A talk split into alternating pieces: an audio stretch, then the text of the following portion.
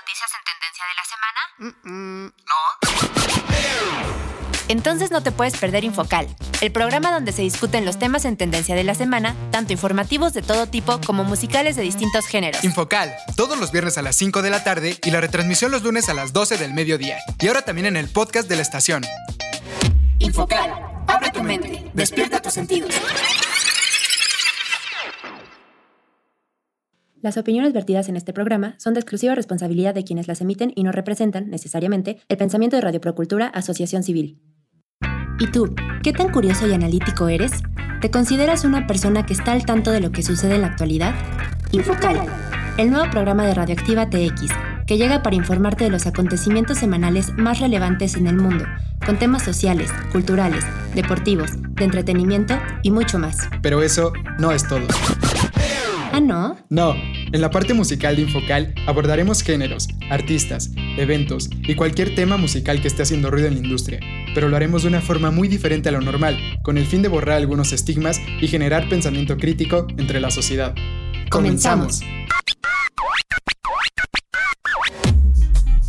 Muy buenas tardes a todos y todas, sean bienvenidos a Infocal. Ya llegamos a nuestro programa número 83 al aire aquí por Radioactiva TX 89.9 de FM y también ya estamos en la edición número 53 por plataformas como Spotify y Apple Podcast. Y antes de comenzar nos gustaría recordarles los horarios de Infocal aquí en Radioactiva TX. Les recordamos que estamos todos los viernes a las 5 de la tarde, también estamos los lunes a las 12 del mediodía en la retransmisión y también estamos en el podcast de la estación que lo pueden encontrar como radioactivatx.org. Ahí se van al menú de hasta arriba, dan clic en Infocal y listo, ahí pueden estar escuchando nuestros últimos programas, así como el streaming de la estación. Y para encontrarnos en plataformas digitales como Spotify o Apple Podcast, simplemente se van a estas aplicaciones, se meten al buscador, teclean Infocal, seleccionan la imagen con el fondo negro, una mancha de colores al frente y las letras en color blanco y listo, y también nos pueden estar escuchando.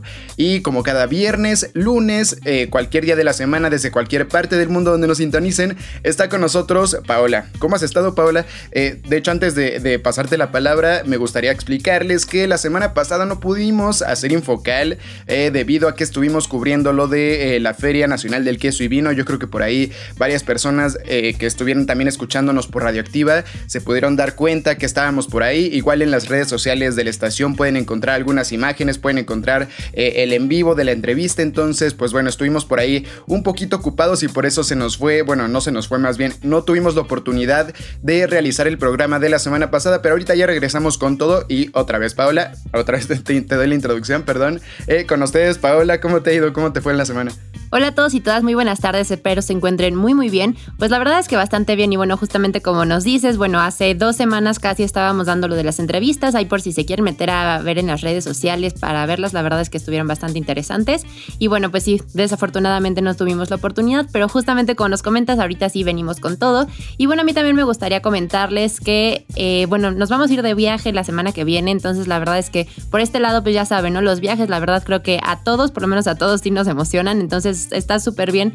Y aparte fue un viaje que salió como que de la nada. Bueno, teníamos ahí un crédito en una compañía, eh, en una aerolínea, perdón, para poder usarlo en unos boletos de avión. Entonces, pues de la nada surgió, creo que fue justamente la semana pasada, apenas el lunes, quedamos en dónde íbamos a ir y pues ya está todo organizado el viaje y la verdad está bastante emocionante. Vamos a irnos a Perú. Entonces, también ahí cuando regresemos ya les estaremos contando qué tal estuvo, les daremos algunos tips, igual que hemos estado haciendo como cuando nos vamos a algunos otros viajes. ¿Y tú qué tal? Bien, también pues bien ocupado con esto, con este tema del viaje. Ha estado la verdad bastante movida la semana desde, como lo comentas, desde hace prácticamente semana y media, dos semanas, fue que empezamos a, tener estas ideas y es que también nos vamos a ir con mi mamá. Entonces, ella de la nada nos llegó un día y nos dice, oigan chavos, como ven, este, acabo de ver que en esta estación, donde, en, perdón, en esta empresa donde tenemos, en la aerolínea donde tenemos el crédito, acaban de sacar unos nuevos vuelos a Perú. Entonces, más bien vuelos a un nuevo destino, que era Perú, ¿no? Entonces fue como de, pues hay que checar más o menos menos cómo está. Vimos que los precios más o menos de alojamiento, de las comidas, no estaban tan caros y fue como de, pues bueno, vamos a ver. Pero hasta ahorita no nos hemos llevado tan bien. Vamos a ir empezando a decir un poco de cosas. Una experiencia tan agradable. Eh, la verdad, hay algunos precios que están demasiado caros. Más que nada en Machu Picchu. Las demás, eh, las demás atracciones del país, la verdad, están un poco accesibles. Están eh, accesibles las otras. No está tan, no está tan mal. Pero Machu Picchu, híjole, sí está medio complicado. Pero ya les contaremos, como bien lo dices, Paula, dentro de dos semanas que ya terminemos bien nuestra visita a este país, qué tal nos fue, más o menos algunas recomendaciones, eh, también lo que nadie les dice por ahí, a lo mejor eh, el tema de los precios, de la caminata, es un lugar con mucha altura donde vamos a estar, también para que eh, por ahí les contemos más o menos qué cosas fue lo que vivimos y qué tal está también y si vale realmente tanto la pena el gasto o si se lo podrían ahorrar y hacerlo en otros lugares. Pero bueno, Paula, ¿qué te parece si ya nos arrancamos con los temas del día de hoy? Así que, ¿por qué no nos cuentas cuáles son los cuatro temas que traemos para esta edición de Infocal? Claro que sí, les cuento que los cuatro temas que traemos para ustedes el día de hoy serán 1. Elecciones 2022 en México. 2.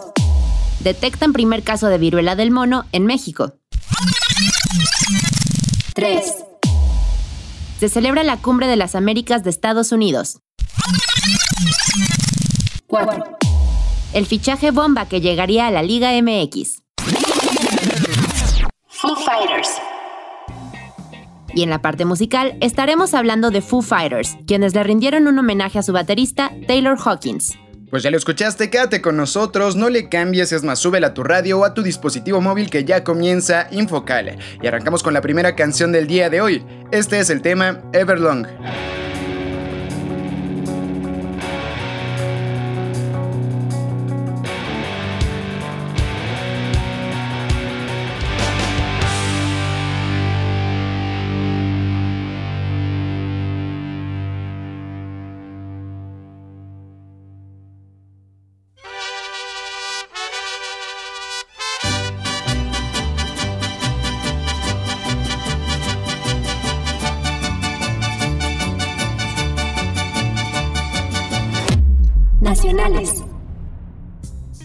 Elecciones 2022 en México. Las elecciones 2022 favorecen a Morena por delante de las fuerzas de oposición. El partido de Andrés Manuel López Obrador lidera en cuatro entidades, Hidalgo, Oaxaca, Tamaulipas y Quintana Roo, mientras los partidos de la oposición tienen asegurados Aguascalientes y Durango, de acuerdo a los conteos rápidos y resultados preliminares. De los 32 estados del país, seis sometían a votación a sus gobernadores el domingo pasado. Los ganadores virtuales son los siguientes. Aguascalientes. María Teresa Jiménez Esquivel será la primera mujer en gobernar Aguascalientes. La candidata de la coalición entre PAN, PRI y PRD ha sacado una amplia diferencia a Nora Rubalcaba de Morena, con 19 puntos porcentuales, mientras el partido Movimiento Ciudadano se estancó en el tercer puesto con un 6.9% de los votos. Durango. El candidato Esteban Villegas, de la Alianza Va por México, obtuvo la gubernatura al estado de Durango con una diferencia de 14.89 puntos porcentuales con respecto a su rival, Alma Marina Vitela, de la coalición Juntos Hacemos Historia, quien obtuvo el 38.85% de los sufragios. Por otro lado, Movimiento Ciudadano solo obtuvo el 4.48% de los votos, según los resultados preliminares del INE. Hidalgo. En Hidalgo, el candidato Julio Ramón Menchaca fue el ganador del cargo a la gubernatura, con el 61.56% de los votos. En segundo lugar, quedó Alma Carolina Villano, de la alianza PAN-PRI-PRD, con el 31.33%. Finalmente, Movimiento Ciudadano, con Francisco Berganza, quedó en tercer lugar con el 3% de los sufragios. Oaxaca, Salomón Jara, candidato de la coalición, Juntos Hacemos Historia, arrasó con los votos en esta entidad federativa al acumular el 60.26% de los votos. En segundo lugar, quedó Alejandro Avilés Álvarez, de la alianza PRD-PRI, con el 25% de los sufragios, mientras que Antonia Díaz Jiménez, del PAN, obtuvo el tercer lugar con únicamente el 3.7%. Quintana Roo, también conocida como Mara Lezama, la candidata de la coalición Juntos Hacemos Historia, se convertirá en la primera gobernadora del estado de Quintana Roo al obtener el 56.4% de los sufragios. En segundo lugar, fue para Laura Fernández de la alianza PAN-PRD, con el 16.13% de los votos. y Tamaulipas. En este estado se vivió una elección muy cerrada con el candidato de la alianza PAN-PRI-PRD, César Augusto Verástegui Hostos, quien obtuvo el segundo lugar para ocupar la gubernatura con una diferencia de 5.79 puntos porcentuales, con el ganador de la coalición Juntos Hacemos Historia, Américo Villarreal Anaya. Nada más para que quede claro, la palabra colisión para Paola es coalición en realidad, porque en todas creo que dijo colisión. Eh, bueno, es coalición. Eh, bueno, aquí nada más para romper tantito el hielo en este tema de la política. Pero pues bueno, otra vez Morena demuestra su músculo político con estas elecciones. La verdad, eh, pues de 6 se llevó 4 y al parecer las del 2024 pues no va a ser algo tan diferente a lo que sucedió en estas elecciones. Eh, pues ahí está Morena arrasando prácticamente, eh, si no es que como lo tenían esperado que ellos querían ganar las 6, eh, pero sí prácticamente llevándose el 80% de, del país. Entonces, pues bueno, esperemos que a fin de cuentas esto sea un cambio, la transición de PRI a Morena, de PAN a Morena, que a fin de cuentas a largo plazo sea un cambio para bien. creo que a fin de cuentas todos vivimos en el mismo país y espero que estos políticos realmente estén interesados en hacer lo mejor por México. Ojalá nos olvidemos de los colores de los partidos, de los nombres, de los apellidos, de las injerencias, de no sé, todo este tipo de cosas que suelen ocurrir muchísimo en la política y que realmente estas personas pues hagan lo mejor que se pueda para el país. Con esto cerramos esta nota y nos vamos al siguiente corte musical. Foo Fighters es una banda de rock estadounidense formada en la ciudad de Seattle en 1994 por Dave Grohl, ex baterista de Nirvana y Scream. Todo empieza cuando Dave Grohl, antiguo miembro de Scream, es contratado para hacer las labores de batería en el grupo Nirvana. El talento de Kurt Cobain hizo que el primer disco de Grohl en dicha formación, Nevermind, fuese un auténtico éxito en el ámbito mainstream, gracias a lo cual la banda subió a los primeros puestos en las listas de ventas de todo el mundo. Tras la muerte de Kurt Cobain y la consiguiente desaparición de Nirvana, Grohl decidió seguir adelante con su carrera musical. Regresó al estudio para grabar por cuenta propia otras canciones, esta vez bajo el seudónimo de Foo Fighters. Él mismo grabó todos los instrumentos en todas las canciones, a excepción de una guitarra de acompañamiento.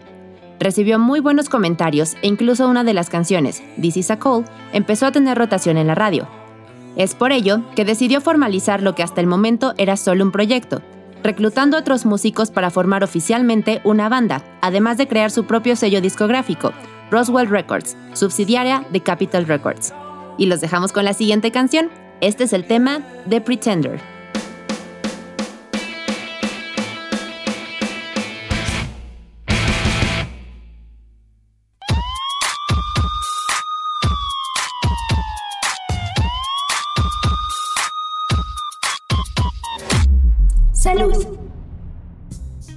Detectan primer caso de viruela del mono en México.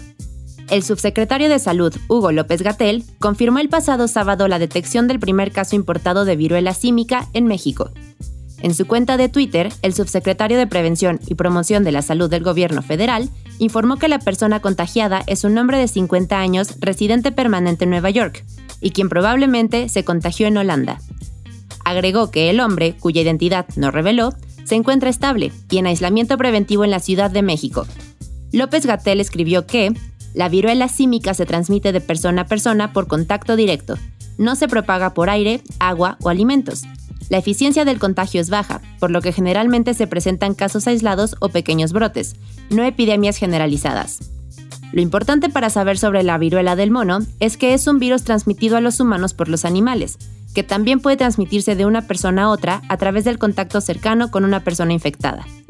Las manifestaciones de la viruela símica suelen incluir fiebre, dolor de cabeza intenso, dolores musculares, dolor de espalda, poca energía, ganglios linfáticos inflamados y una erupción cutánea o lesiones.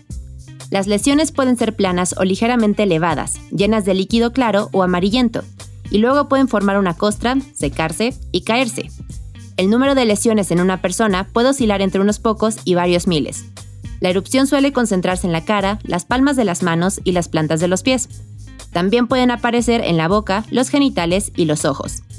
Las manifestaciones suelen durar entre 2 y 4 semanas y desaparecen por sí solas sin tratamiento. Pues desafortunadamente cada vez estamos enfrentándonos a más enfermedades raras y cada vez se vuelven un poco más eh, contagiosas, más difíciles de tratar, eh, más resistentes a los medicamentos que tenemos actualmente y creo que no es tanto de sorprendernos, cada vez le metemos más cosas a los alimentos que no deberían de tener eh, para que estos crezcan más, para que estos salgan más bonitos. Por ahí hace poco estábamos comentando justo con, con mi abuelita, quien es una persona que por mucho tiempo estuvo trabajando en el campo y es de pueblo y es de guerrero. Y también tengo un primo por allá que todavía sigue en, esta parte de la siembra que pues nos comentaba mi abue que ella en su momento pues todo lo hacían eh, a mano con producto natural y toda la cosa eh, y nos comentaba mi primo que no, que ahorita ya pues prácticamente cualquier cosa, él se dedica mucho a la siembra del maíz, entonces que todos los maíces pues ya traen productos que, que los hagan crecer más rápido, más grandes y que sean más resistentes, entonces pues este problema es que está lleno de hormonas y nos decía, pero también es lo mismo con el ganado que yo, que yo mismo crío, o sea, hoy en día se necesita una producción extremadamente grande y tampoco es cosa de culpar a, los ganaderos, a las personas que se dedican al campo, porque es el ritmo al cual tenemos que estar forzando a la naturaleza para que realmente nos dé de comer. Esto también, estas ideas progresistas, de repente medio también zafadas un poquito, de que todo debe de ser orgánico, de que no consumamos eh, nada de cosas que sean procesadas y todo esto, eh, desafortunadamente son ideas pues muy bonitas, muy románticas, pero no son ideas reales. Realmente necesitamos hoy en día, con la cantidad de personas que vivimos en este planeta, productos eh, con hormonas, productos procesados, porque si no, no daríamos, bueno, no habría abasto para toda la gente que hay. Sin embargo, pues esto también trae sus contras, que son este tipo de enfermedades que están sucediendo eh, hoy en día. Eh, son enfermedades y son, no sé, o sea, como que evoluciones de enfermedades que cada vez se vuelven más complicadas. Está, está difícil porque cuando empezó lo del coronavirus, justamente estábamos diciendo en, algunas, en algunos programas de Infocal, en muchos otros lados también lo han dicho, que es nada más como que el inicio, que poco a poco con esto eh, nos vamos a tener que ir acostumbrando a diferentes enfermedades que antes no teníamos y que pues cada vez van a ser más difíciles.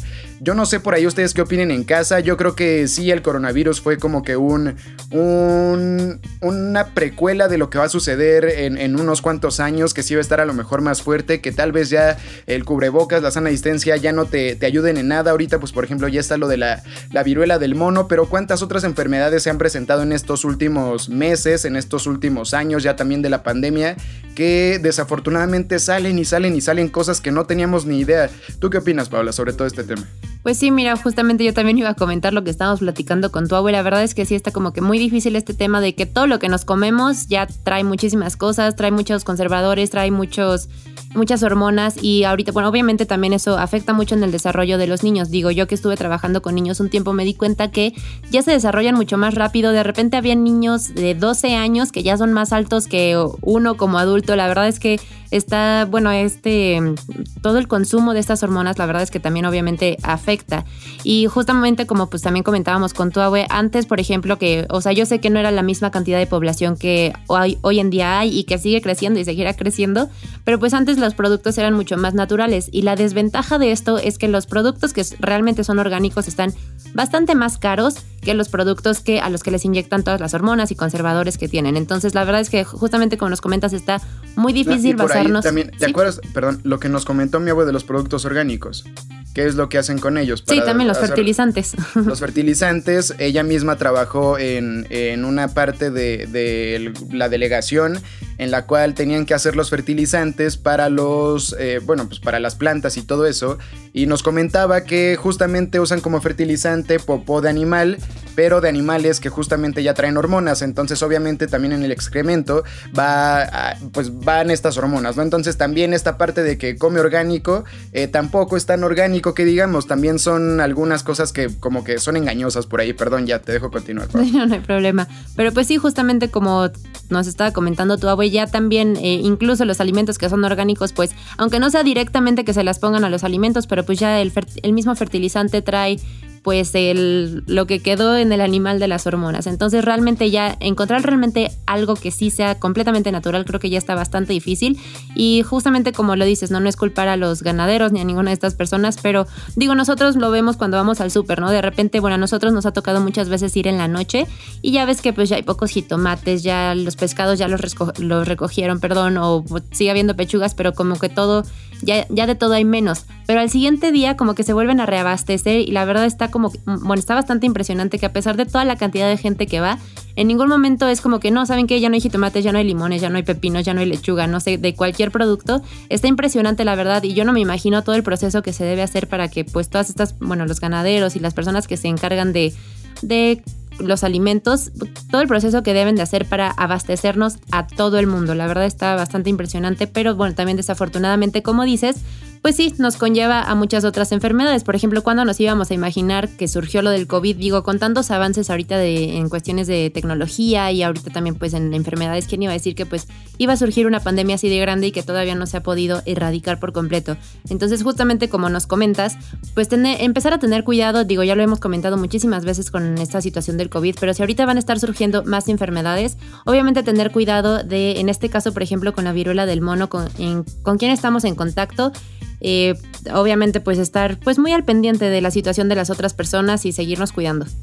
Así es, tratemos de estar bien alertas con todas estas enfermedades que están surgiendo o las que posiblemente van a salir más adelante y tratemos de hacerle caso a las organizaciones como la OMS que realmente están preparadas para manejar este tipo de situaciones. Eh, tratemos de hacer caso a las vacunas, a las medidas, eh, pues no sé, como en este caso lo, de, lo del COVID, a las medidas sanitarias, para que pues tratemos de evitar un poco más eh, la propagación y la fatalidad, la letalidad, perdón, de estas enfermedades enfermedades. Con esto cerramos esta nota y nos vamos al siguiente corte musical.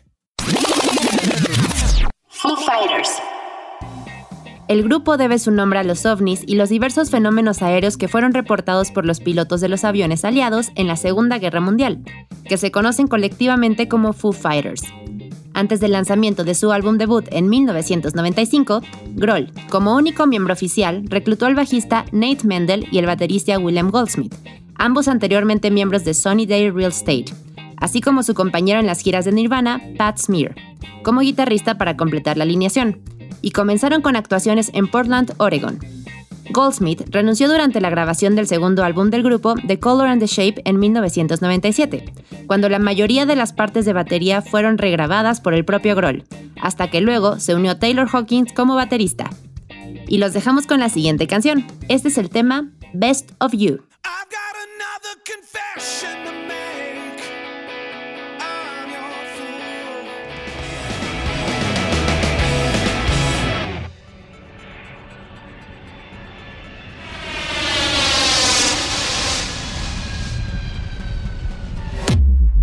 Internacionales.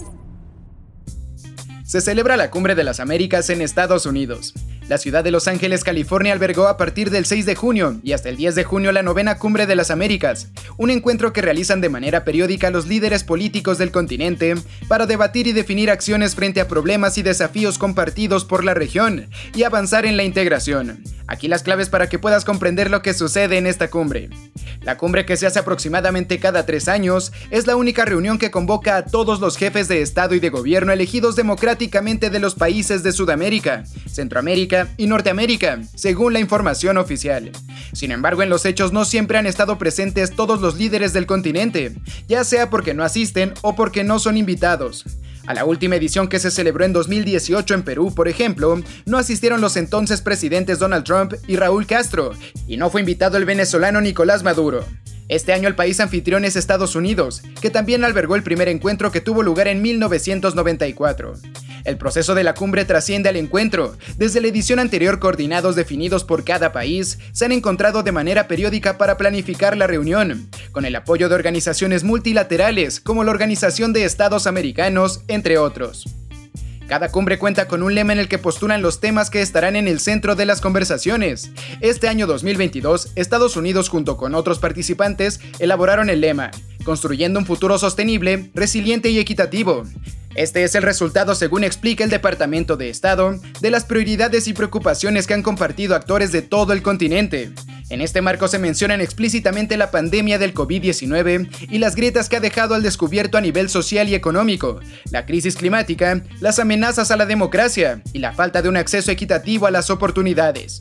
Por ejemplo, en la edición 2018, en momentos en que seguían vigentes en el continente casos de corrupción, como los de Odebrecht, Lavallato, los papeles de Panamá y Cambridge Analytica, el lema central había sido gobernabilidad, democracia frente a la corrupción. La novena edición de la cumbre se celebró en Los Ángeles, que tiene la mayor comunidad hispana del país, y esta sucedió entre el 6 y el 10 de junio.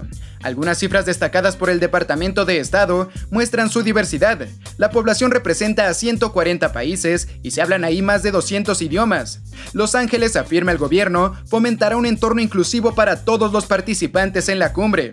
Además, ahí está el puerto más activo del hemisferio occidental y cuenta con ventajas logísticas como su infraestructura de hoteles. Estados Unidos fue el país que convocó en 1994 la primera cumbre de las Américas, que se realizó en Miami. Desde entonces los jefes de Estado y de gobierno de los países de América del Sur, Central y del Norte han participado en estos encuentros, así como otros funcionarios de altos rangos de los países de la región, entre ellos los ministros de Relaciones Exteriores. La última cumbre tuvo lugar en Lima en 2018, precedida por la de la ciudad de Panamá en 2015. En total se han celebrado ocho cumbres ordinarias y dos extraordinarias. Y de esta forma es como llegamos al final de esta nota y nos vamos al siguiente corte musical. Foo Fighters. Su discografía consta de 10 álbumes de estudio, 4 EPs, 36 sencillos, 4 álbumes en video y 43 videos musicales. La banda debutó con su álbum homónimo en 1995, alcanzando el puesto número 23 en el Billboard 200, y fue certificado platino en los Estados Unidos.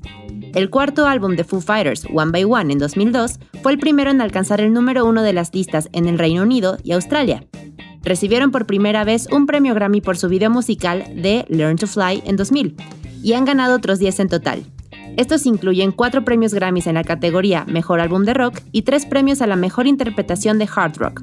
La banda también recibió tres premios Kerrang en los MTV Video Music Awards 2011 y el 30 de octubre de 2021, la banda formó parte del Salón de la Fama del Rock and Roll al ser introducidos por el ex Beatle Paul McCartney, y los dejamos con la siguiente canción. Este es el tema Learn to Fly.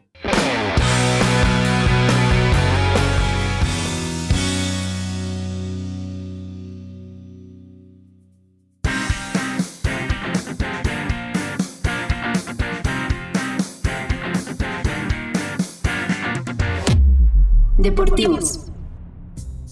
El fichaje bomba que llegaría a la Liga MX. Según información de Jorge Ramos, periodista de ESPN, el presidente del Toluca, Francisco Suinaga, tuvo una llamada con el entorno de Edinson Cavani para plantearle una posible llegada a la Liga MX y parece ser que la idea se tomó de muy buena manera. Aclaró que su prioridad es seguir en Europa, concretamente en la Liga de España, pero que no le cierra la puerta a los Diablos Rojos del Toluca. Pues qué tal con esta nota, la verdad eh, yo les quiero confesar que soy un fanático de el Toluca, de este, de este cuadro choricero desde que era muy pequeño, desde épocas de, Cardoso, de Ciña, eh, cuando realmente el Toluca era un equipo muy importante, no como lo que ha sucedido en estos últimos 10 años. Sin embargo, después del de, tremendo fracaso que tuvo este equipo la temporada pasada en la cual quedaron en la antepenúltima posición y tuvieron que pagar una multa de por ahí de 30 millones de pesos. Eh, estuvo pues bastante mal, eh, se empezaron a cortar algunas cabezas, sin embargo la cabeza principal que era la del presidente Francisco Suinaga se quedó todavía ahí, muchos aficionados pedíamos que se fueran completamente todos, eh, sin embargo el dueño Valentín Díez Morodo, este señor que es copropietario de Grupo Modelo, eh, ahora sí está aflojando la verdad bastante la cartera, está abriendo completamente la chequera. Eh, por ahí se dice que le dijo a su gente, quiero un equipo competitivo, quiero un equipo que realmente esté bien armado, ahí está el dinero. Y parece que sí le están soltando bastante, bastante eh, intensamente, no sé ni cómo llamarlo. con este fichaje de Cavani trae un montón de cosas, un montón de, de cosas bien impresionantes. Una de ellas es el salario que tendría Edinson Cavani aquí en la Liga MX por parte del Toluca.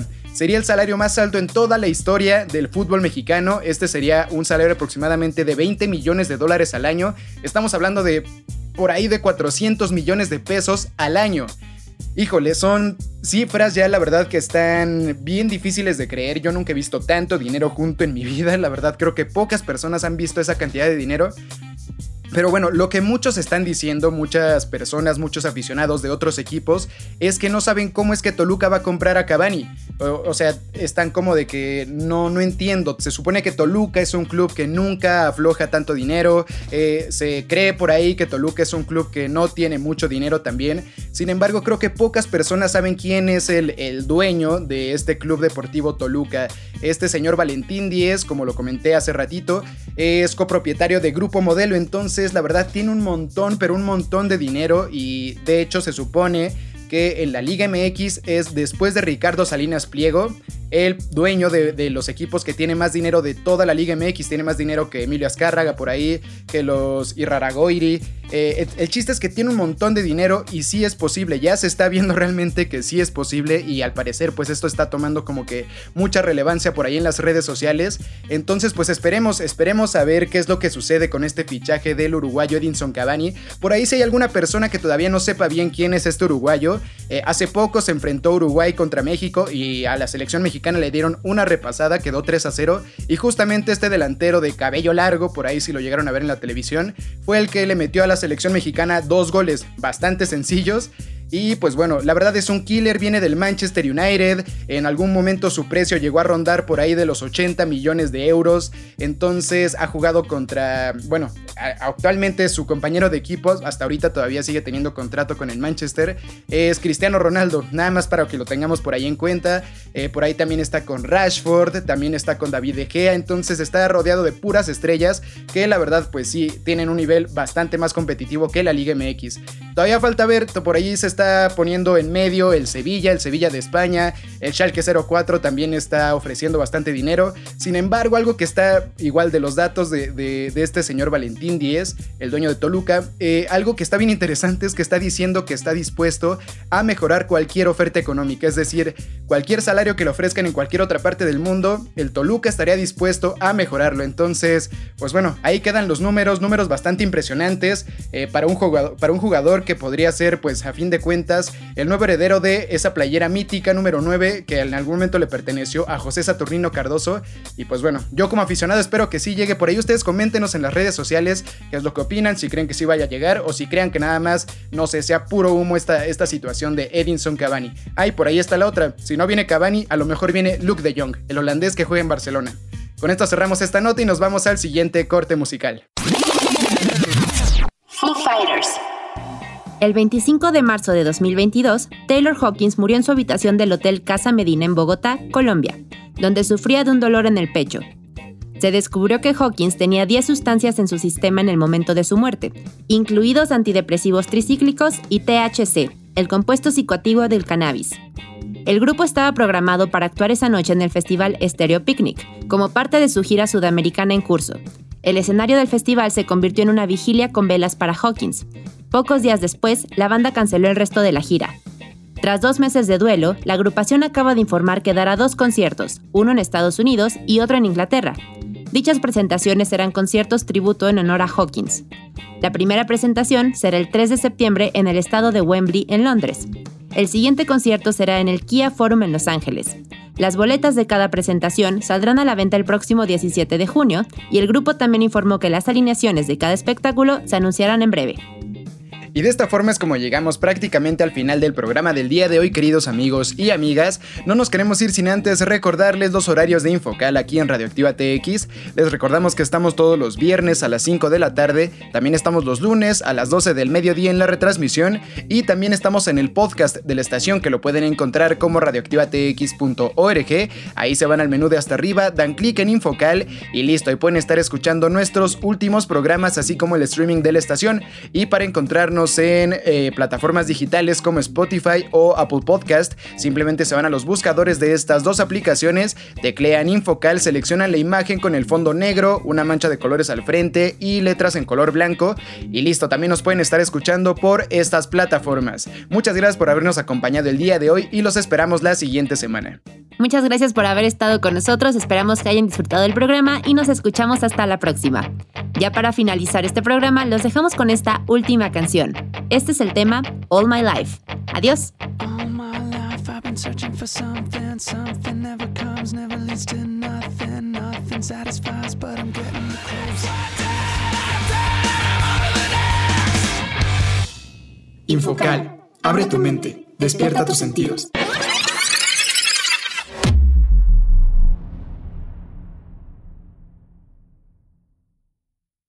Las opiniones vertidas en este programa son de exclusiva responsabilidad de quienes las emiten y no representan, necesariamente, el pensamiento de Radio Procultura Asociación Civil.